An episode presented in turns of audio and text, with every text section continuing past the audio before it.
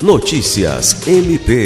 O Ministério Público do Estado do Acre promoveu nos dias 26 e 27 de setembro uma edição do MP na comunidade na Vila Santa Luzia, em Cruzeiro do Sul. A ação foi realizada na Escola Lavo Bilac, em colaboração com o projeto Cidadão do Tribunal de Justiça do Acre e o programa Defensoria Itinerante Cidadania Mais Perto de Você, da Defensoria Pública do Acre.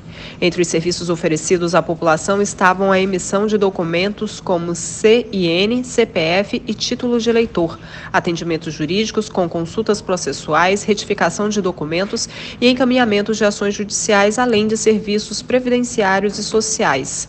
O MPAC contribuiu com os serviços do MP na comunidade, Núcleo de Apoio Técnico, NAT, Núcleo de Apoio e Atendimento Psicossocial, Natera e Promotoria de Cruzeiro do Sul.